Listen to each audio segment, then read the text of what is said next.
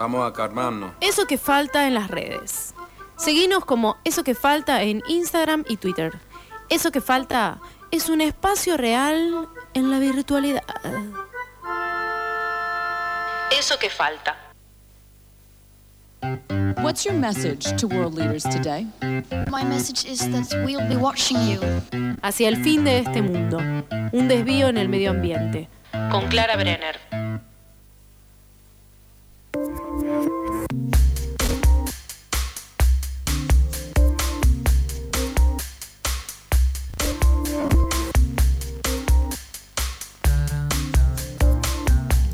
Cuatro minutos pasan de las 15 horas y ya estamos en comunicación con la señorita Clara Brenner. Hola Clary, ¿cómo estás?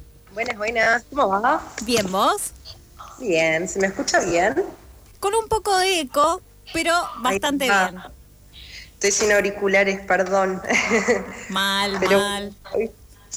O igualmente vamos a hablar un poco de la vulnerabilidad, eh, diversidad y emociones, así que justo creo que es un día donde se puede errar bastante. Hay changui en el día de hoy. Hay mucho changui, sí, sí, sí. Sí, porque mm, eh, voy a ser muy, muy franca con todo.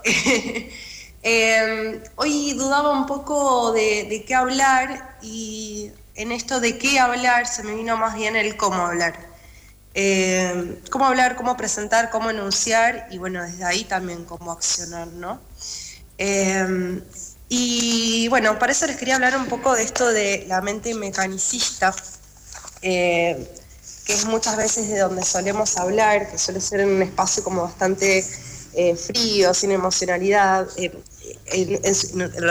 enunciando esto en la radio, ¿no? Como un lugar donde pretende explicar, donde pretende tener eh, siempre algo de certeza, ¿no? Eh, y caemos muchas veces en esto de la mentalidad mecánica, que un poco lo habíamos hablado la vuelta pasada, que se basa en esto de separar cosas, en pensar que el mundo es una máquina y que se puede pensar de esa forma, ¿no? Como una separación de muchas cosas eh, que se pueden como de alguna manera después pegar con, con plasticola, no sé.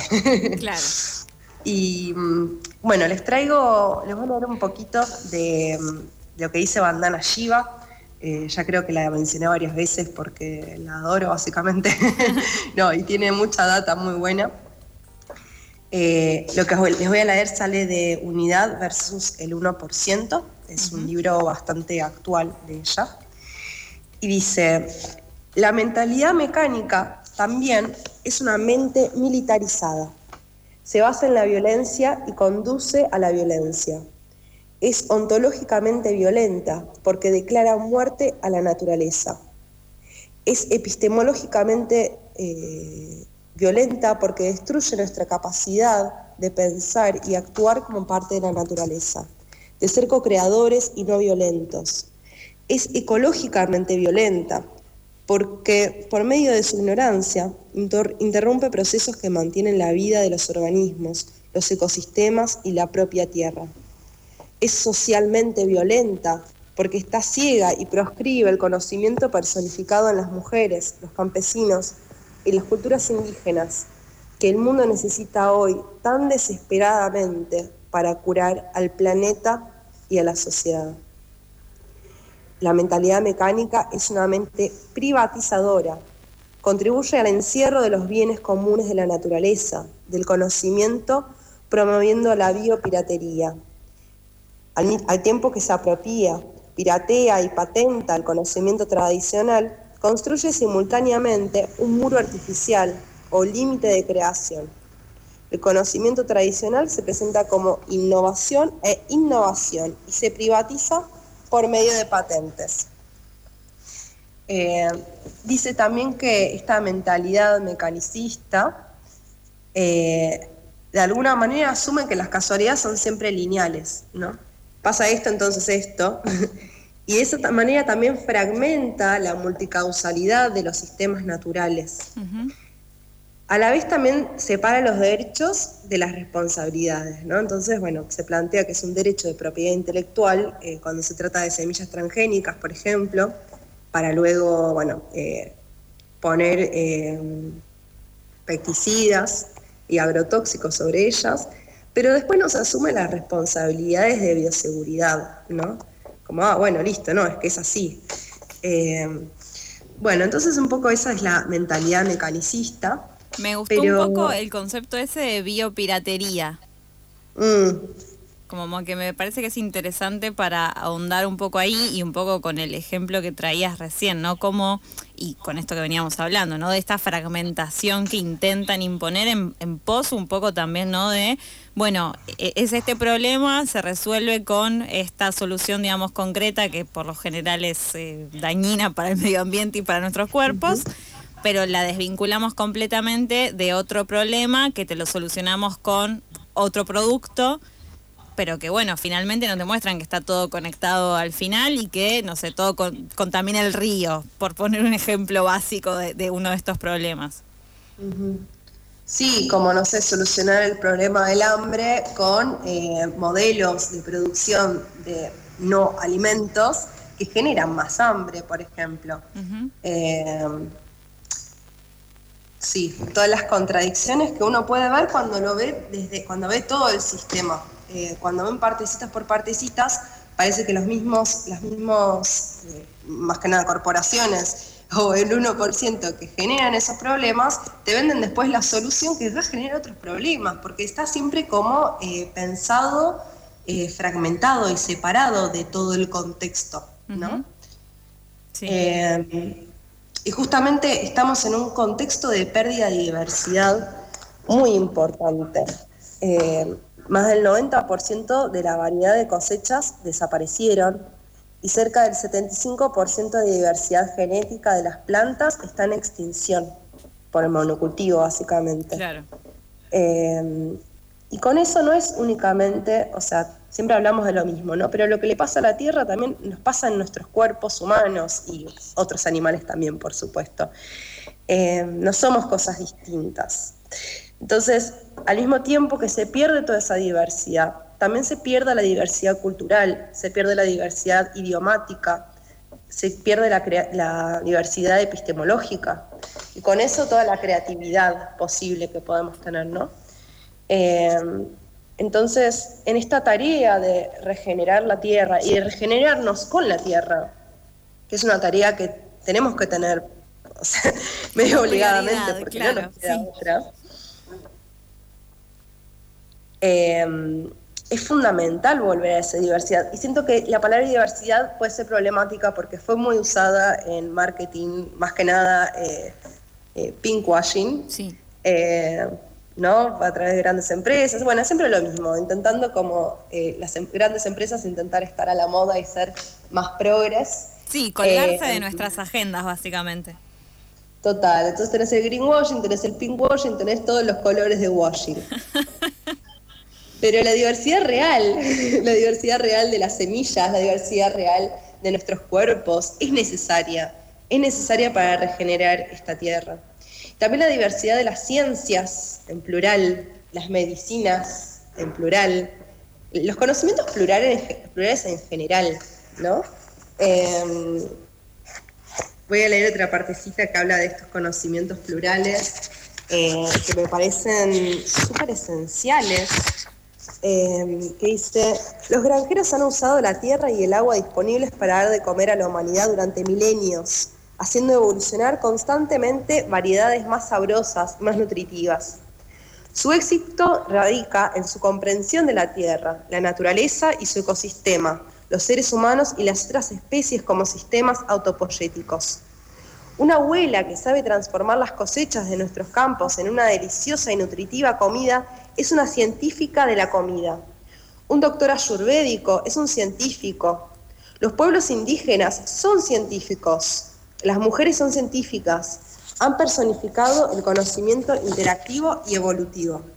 Necesitamos reconocer las variedades epistemológicas y sistemas de conocimiento que nos han ayudado a proteger el planeta y asegurar nuestro bienestar. Necesitamos liberar nuestras inteligencias diversas, interconectadas, para crear otra imaginación y por medio de ella otro mundo, más allá de los engaños y el control del 1%.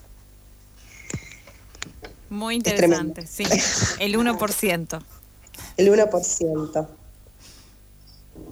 Porque al final, ¿qué sistemas médicos estamos generando? Un- sistemas médicos que realmente apoyan o sea, la salud de las personas en todas sus diversidades, o un sistema médico que está financiando los intereses del 1%. Y eso aplica con las ciencias y con todos los campos de conocimientos, ¿no? Sí. Eh, y en esto de regenerar el cuerpo, regenerar la tierra, regenerar los territorios y todo eso con- conjunto, ¿no? Eh, también siento que, eh, volvemos a esto de cómo decir las cosas, también siento que es necesario recuperar ciertas sensibilidades, emociones en nuestros discursos y en nuestros haceres, eh, más allá de esas argumentaciones como mutiladas, mecanicistas y mutiladas de cualquier emoción. Claro, lo que pasa es eso que decías, ¿no? Como lo han lavado tanto todo, digo, desde grandes empresas que greenwashean y pinkwashean todo, que cuando lo escuchás, digo, verdaderamente de alguien que, que lo, que lo milita, digo, con su cuerpo, con su cabeza y en, en una organización, en, en territorio, etcétera, como que parece que es algo falso e impostado.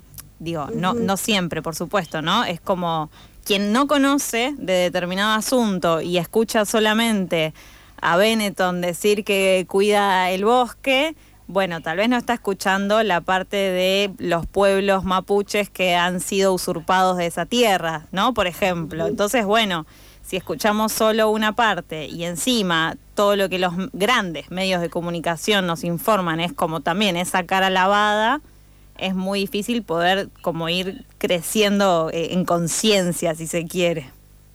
Totalmente, sí, y no solo en relación como a cosas que suceden afuera, digamos, sí, siempre es el 1% haciendo la mayoría de las cosas que no, que no necesitamos eh, para sus propios intereses, pero también eh, como en esta cosa de, bueno, nosotros también, ¿cómo pensamos las cosas? ¿Cómo racionas- racionalizamos las cosas?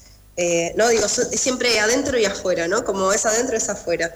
Eh, entonces, en esto de, bueno, ¿qué, qué cosas de nuestra mente mecánica estamos teniendo como... um, sí, como, como, como de alguna forma para regenerarnos, para regenerar todo el ecosistema, como también vamos regenerando y saliendo un poco de esos pensamientos mecánicos, o sea, de esta mente mecánica, ¿no? Eh, Qué difícil.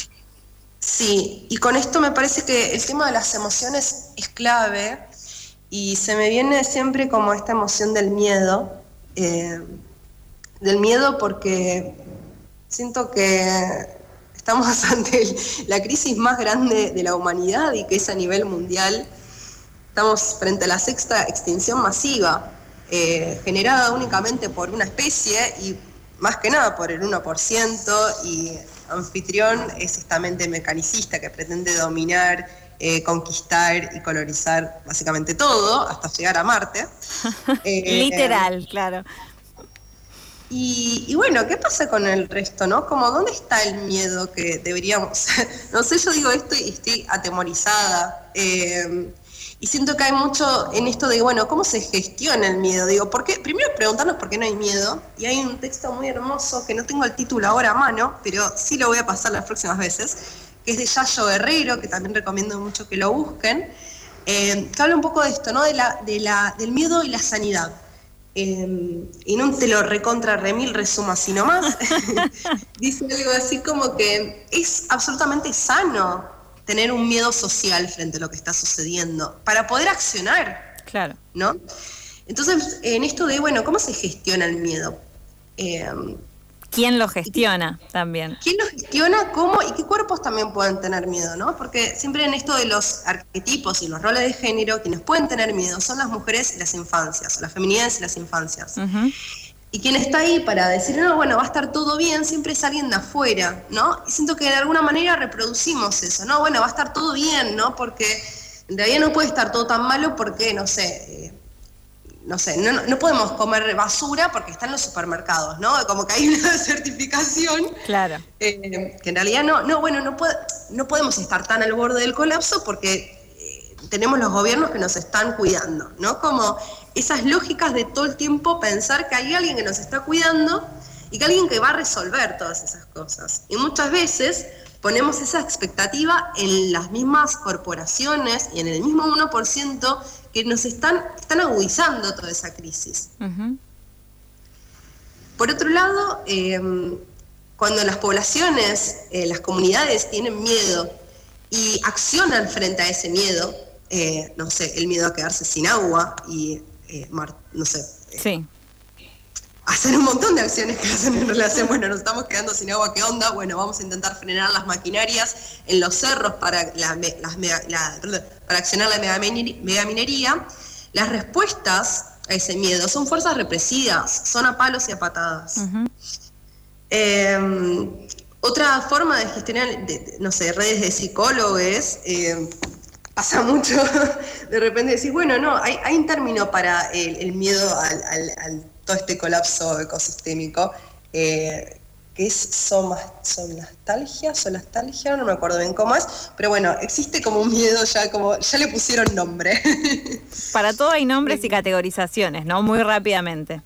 Para todo hay nombres y categorizaciones, pero hay ciertas, ciertos psicólogos o ciertas personas que se están encargando de la salud mental que no están, eh, no están teniendo eso en cuenta, ¿no? Entonces de repente como que te lo quieren asociar con, eh, bueno, ¿qué pasa con papi y mami? Y de repente decís como, no, tengo miedo porque, tipo, realmente, o sea, nos estamos quedando sin agua, nos estamos quedando sin un montón de cosas que son necesarias para la vida. Sí, es solastalgia el término y se describe como forma de angustia, estrés mental o existencial causado por precisamente el deterioro am- medioambiental.